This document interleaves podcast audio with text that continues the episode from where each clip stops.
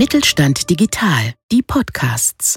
Mit Mittelstand Digital unterstützt das Bundesministerium für Wirtschaft und Energie kleine und mittlere Unternehmen bei der Digitalisierung. Ob Plattformen, neue Geschäftsmodelle, KI oder digitales Bezahlen, wir machen Digitalisierung begreifbar.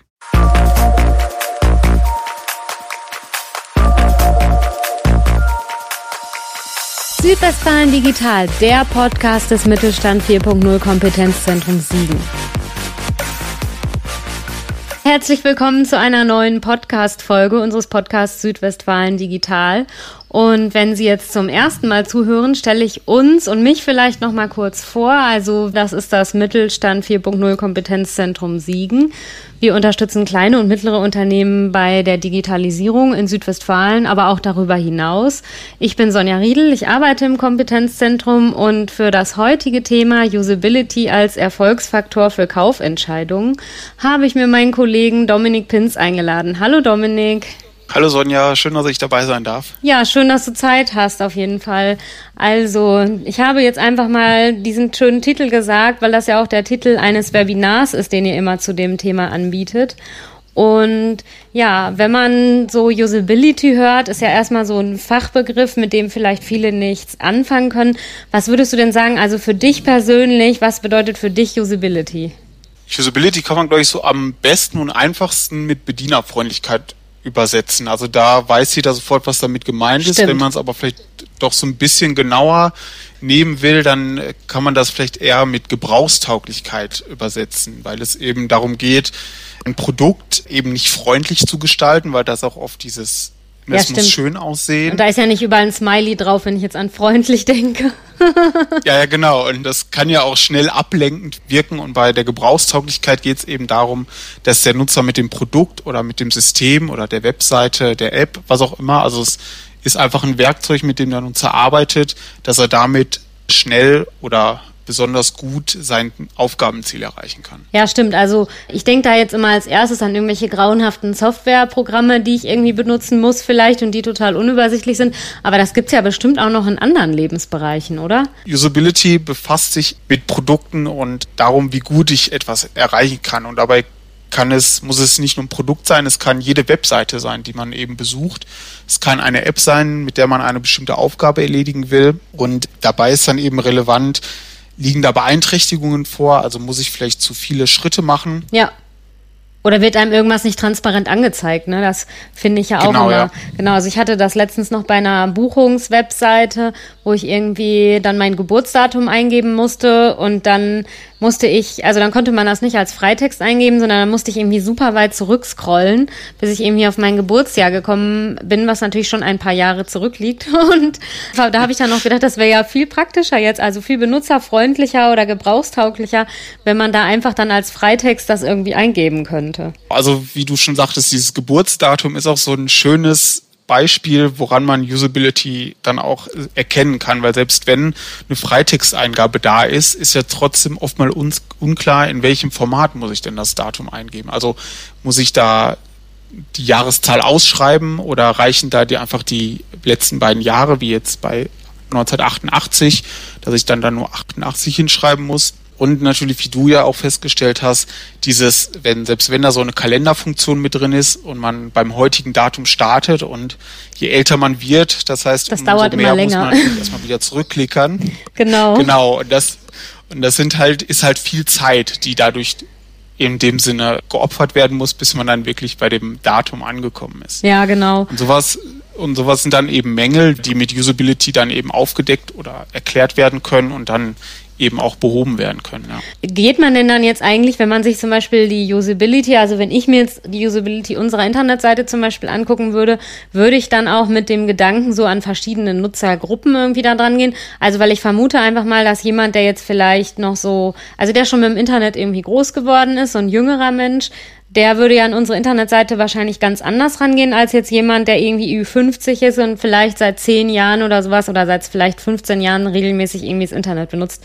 Die würden ja wahrscheinlich mit ganz anderen Bedürfnissen und Vorstellungen und sowas da dran gehen und würden auch andere Sachen verstehen und sowas, oder? Bei Usability möchte man ja auch gerade, das muss ja gebrauchstauglich sein für den, der das am Ende nutzt. Deswegen ist auch ein zentraler Ansatz diese nutzerzentrierte Gestaltung. Also man bindet am besten, wenn man etwas entwickelt oder eben optimieren möchte, möglichst früh die Nutzergruppen, an denen zum Beispiel die eure oder unsere Webseite adressiert ist, dass man mit denen sich die Seite auch anschaut oder auch erstmal verstehen möchte, was sind denn deine Aufgaben oder Bedürfnisse, wenn du diese Seite besuchst?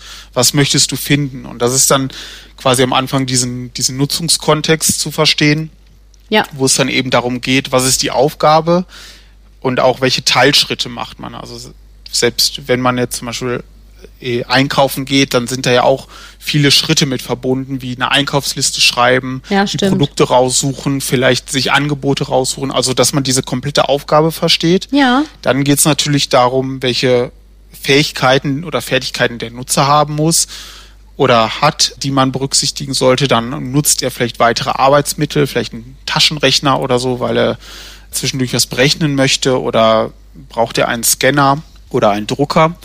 Und dann natürlich auch noch die organisatorischen Rahmenbedingungen, was jetzt bei so einem Online-Shop zum Beispiel auch relevant wäre, wenn ich etwas einkaufen möchte für meinen Haushalt, wie viele Personen wohnen zu Hause. Ja, also stimmt. Das sind dann eben Aspekte, die dann alle mit berücksichtigt werden müssen, genau. Ja, das sind ja auf jeden Fall dann einige Sachen, die ja irgendwie interessant sind und die man da vielleicht noch mit berücksichtigen muss.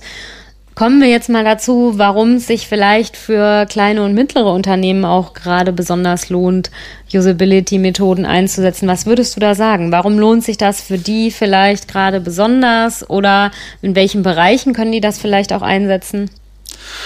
Usability ist eine Möglichkeit, um gerade jetzt, wo es darum mehr geht oder es ja auch attraktiv wird, viele Prozesse zu digitalisieren. Und gerade da ist ja erstmal am Anfang zu verstehen, was ist die Aufgabe oder was sind die Arbeitsprozesse oder Produktionsketten, die vielleicht digitalisiert werden sollen. Ja.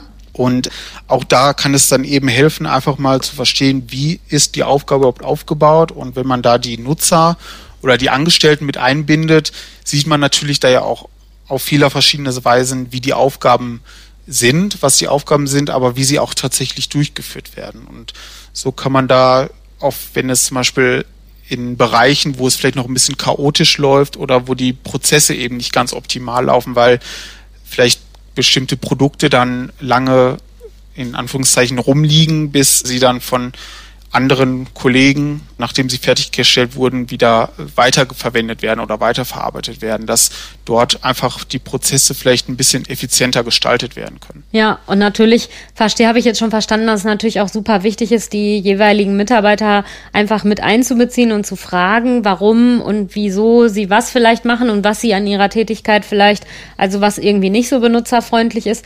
Also ich weiß ja, dass Kollegen von uns ein Projekt bei einem Unternehmen irgendwie machen, wo es einfach super umständlich war das, wenn man eine Maschine rüsten will, man irgendwie erstmal eine Papieranleitung dafür hatte. Und dann hat sich unser Kollege aus dem Kompetenzzentrum mit dem Unternehmen zusammengesetzt. Dann haben die sich zusammen überlegt, dass ja vielleicht eine App auf einer Smartwatch irgendwie ganz super wäre, weil dann müssten die Mitarbeiter des Unternehmens nicht immer auf einer Papierliste irgendwie umständlich nachgucken, sondern dann könnten sie irgendwie an ihrem Handgelenk sozusagen, während sie was anderes irgendwie machen, dann immer den nächsten Schritt irgendwie weiterklicken. Also so, es ist ja dann irgendwie wahrscheinlich, ja, dann hat man irgendwie die Hände frei, das ist ja dann ganz nett. Und ja, dann sozusagen ist das ja auch benutzerfreundlicher, als sich irgendwie eine Liste so daneben hinzulegen. Du merkst schon, ich sage die ganze Zeit benutzerfreundlich und nicht gebrauchstauglich. kein Problem, ja, das ist vom Verständnis her ja also sehr ähnliche Begriffe, von da ist das ja auch kein Problem. Und wie du jetzt gerade ja auch schon gesagt hattest, bei so einer Smartwatch, da, das ist vielleicht auch nochmal ein gutes Beispiel, weil bei sowas muss man natürlich auch beachten, weil bei Usability geht es mittlerweile immer eher um interaktive Produkte oder um Webseiten oder um Apps. Aber es kann natürlich auch wie die Smartwatch, die braucht ja auch, hat ja auch bestimmte Anforderungen, die sie erfüllen muss. Wenn man jetzt zum Beispiel auch in einer Umgebung arbeitet, wo sehr viel Staub anfällt oder Stimmt. wo es vielleicht sehr feucht ist, muss sowas natürlich ja auch mit berücksichtigt werden. Also ist so eine Smartwatch überhaupt gebrauchstauglich in dem, in der Umgebung, wo damit gearbeitet wird. Also das ist zum Beispiel auch so ein typisches oder ein gutes Beispiel, dass man eben durch so, durch so eine Digitalisierung und mit so dem Gebrauch der Smartwatch die Hände frei bekommt. Deswegen sind ja auch gerade diese Chatbots oder Sprachinterfaces ja auch gerade sehr sehr hoch im Kommen oder sehr gefragt, weil man dadurch eben während der Arbeit, wenn man eine Checkliste ausfüllen muss oder sagen möchte, dass eine Aufgabe erledigt wurde, wäre es ja zum Beispiel auch praktischer, das zu sagen und das System versteht es dann, als wenn man seine Werkzeuge vielleicht aus der Hand legen muss und dann das auf dem Zettel ausfüllen müsste. Ja, das stimmt auf jeden Fall. Was würdest du denn sagen? Ist das jetzt, wenn ich mir als Unternehmen überlege, ich will jetzt irgendwie ein bisschen mehr tun in Richtung Usability und will vielleicht für meine Mitarbeiter so ein bisschen, ja, denen das Leben irgendwie erleichtern, muss man dann immer wirklich gleich richtig viel Geld in die Hand nehmen, wenn man dann jetzt zum Beispiel daran denkt, dass was man jetzt, was weiß ich, also ich meine, Smartwatches sind jetzt wahrscheinlich auch nicht so günstig oder kann man das auch schon irgendwie mit kleinen Methoden hinkriegen? Ja, das ist ein guter Punkt, denn es hilft auch manchmal schon einfach am Anfang diese Aufgaben oder diesen Kontext zu verstehen, weil manchmal ergeben sich daraus vielleicht auch schon kleinere Optimierungspotenziale, die man dann auch schnell und einfach umsetzen kann. Es muss ja nicht immer direkt ein komplett neues System oder etwas neu entwickelt oder gebaut werden. Man hat ja auch oft schon vorhandene Lösungen, die vielleicht von verschiedenen Unternehmen dann angeboten werden, wo man dann ja auch vergleichen kann, wie gut trifft die oder diese Lösung mein Problem oder meine Herausforderung, die ich habe. Das ist ja schon mal ein guter Hinweis an alle.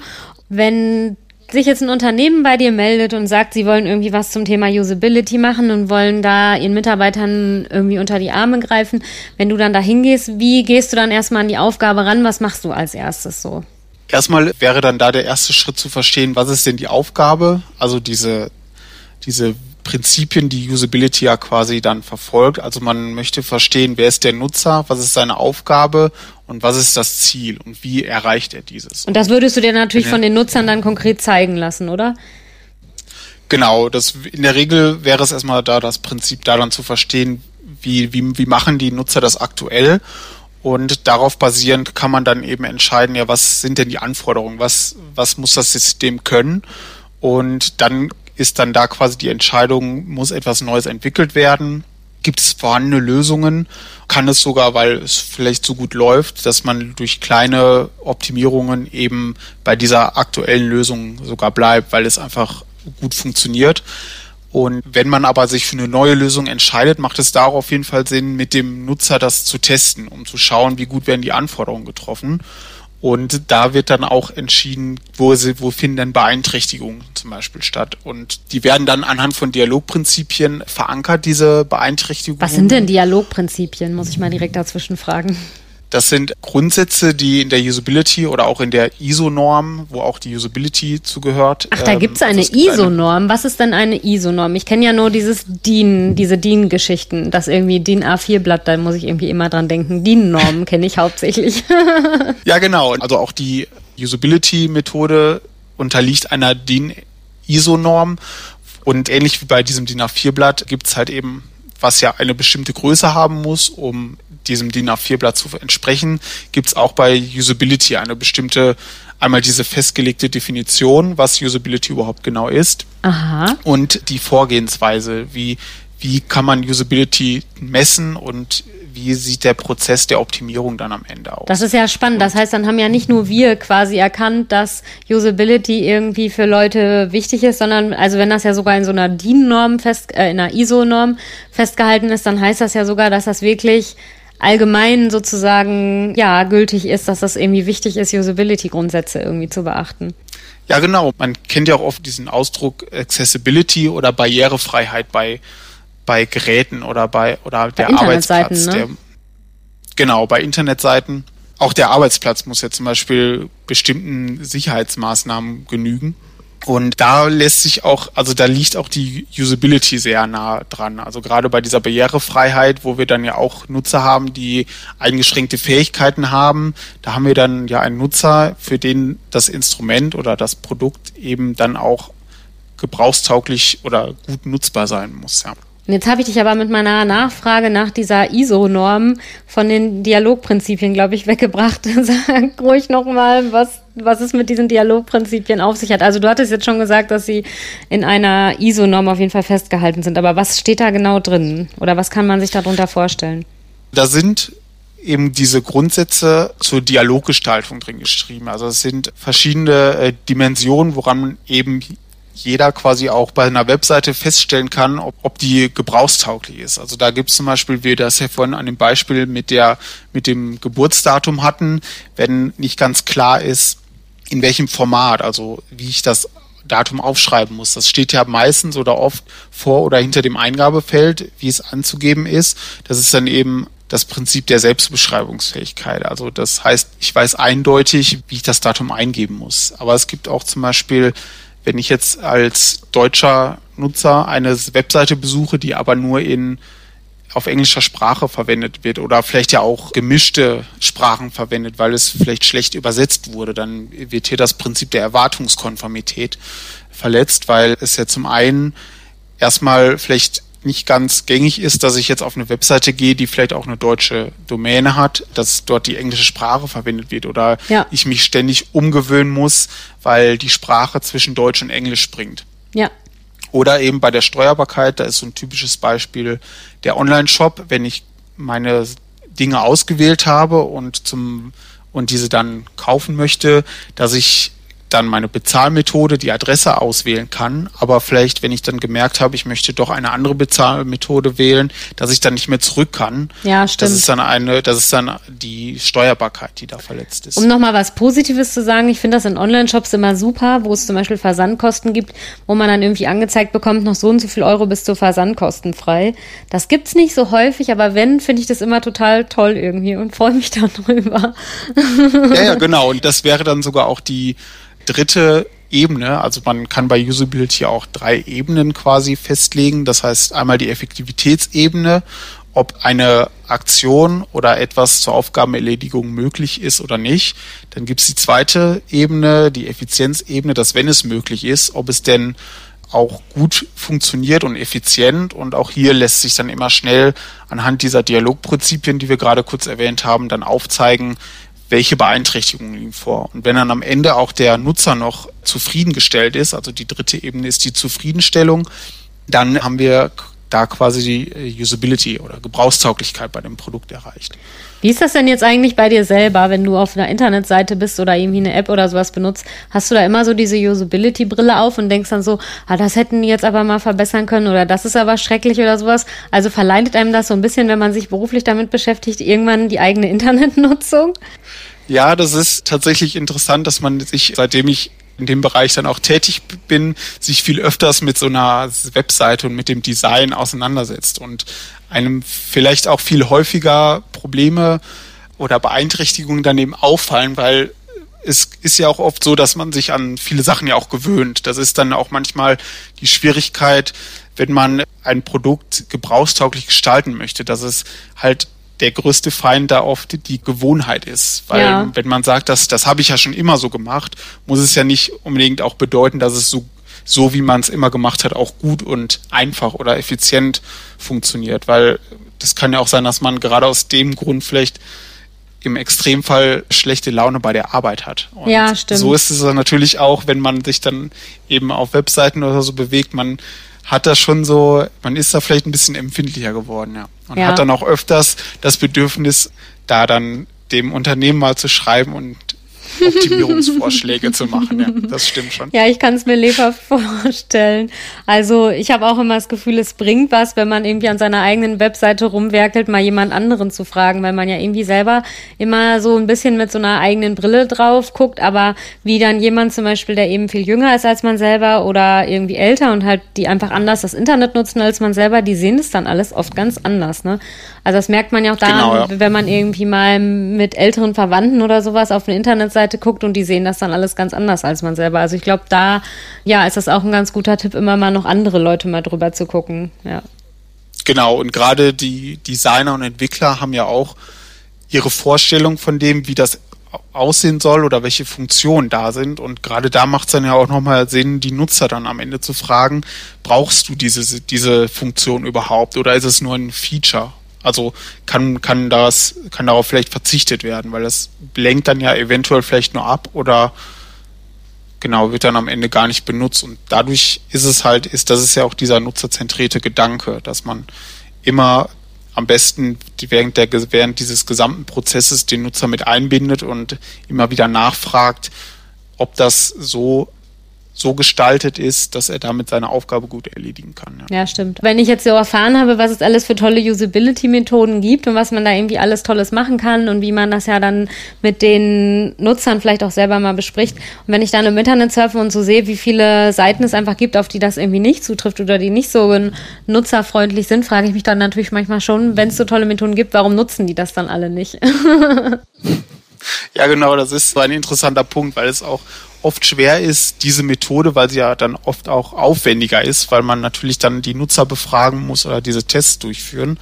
Da geht es ja oftmals einfach schneller, schnell was zu entwickeln oder zu designen und das dann auf den Markt zu werfen oder zu veröffentlichen. Und dann ist am Ende natürlich die Frage, vielleicht, warum wird die Seite nicht mehr so häufig benutzt zum Beispiel. Und dem kann man dann eben, wenn man die Nutzer mit einbezieht, rechtzeitig dann auch entgegensteuern. Also es ist auch oft so, dass die Kosten am Ende, wenn man etwas, also je weiter man natürlich auch ein Produkt entwickelt und je später man die Nutzer mit einbezieht, umso teurer wird das natürlich, Stimmt. weil ja dann natürlich auch diese ganzen Entwicklungskosten quasi ja nochmal wieder oder nochmal eingesetzt werden müssen, weil das Produkt ständig angepasst werden muss. Ja. Ja, also stellen wir uns jetzt mal vor, hier hört gerade ein Unternehmen zu, die vielleicht sagen, sie wollen jetzt gerne mal was zum Thema Usability machen. Ja, bietet ihr in nächster Zeit noch Webinare an? Sollen die Leute sich einfach direkt bei dir melden? Was meinst du? Ja, die können sich auf jeden Fall gerne bei mir melden. Wir unterstützen da gerne oder finden gerne gemeinsam dann mit den Unternehmen heraus, wo vielleicht Optimierungspotenziale herrschen oder wie man gute Lösungen findet. Und genau, wir bieten tatsächlich auch regelmäßig Online-Seminare an, wo es darum geht, wie kann man Usability mit in der Entscheidungsfindung vielleicht seine Arbeitsprozesse zu digitalisieren oder umzustellen berücksichtigen, wo natürlich dann auch nochmal viel darüber erzählt wird, was man beachten muss, was die Vorteile sind. Und ja, da kann man sich gerne jederzeit zu anmelden. Ja, dann ergänze ich gerne an dieser Stelle nochmal, dass deine Kontaktdaten ja bei uns auf der Internetseite stehen unter Ansprechpartner genau. und du gehörst zum Standort St. Augustin. Da unter weitere Ansprechpartner, da sind Dominiks Kontaktdaten auf jeden Fall zu finden. Und ja, ich hoffe, dass wenn Sie jetzt danach auf unsere Internetseite gehen, Sie nicht denken, oh, oh, die haben aber selber auch die ganzen Usability-Grundsätze nicht berücksichtigt. Vielleicht sollten Dann wir nochmal. Die sich auch gerne bei uns melden. Genau, vielleicht sollten wir nochmal kritisch bei uns drauf gucken. Und ansonsten finden Sie aber auch gerne unsere ganzen Online-Seminare, also die, die Dominik und seine Kollegen dann anbieten, aber auch weitere bei uns im Veranstaltungskalender auf der Internetseite. Ja, Dominik, und dann sage ich jetzt auf jeden Fall vielen, vielen Dank an dich, dass du uns das alles erzählt hast. Ja, bitte, bitte gerne. Tschüss. Tschüss.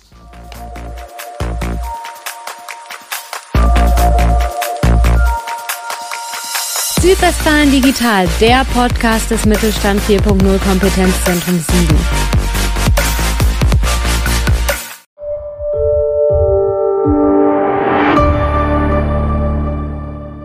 Sie hörten eine Folge der Mittelstand Digital Podcasts. Mit Mittelstand Digital unterstützt das Bundesministerium für Wirtschaft und Energie kleine und mittlere Unternehmen bei der Digitalisierung.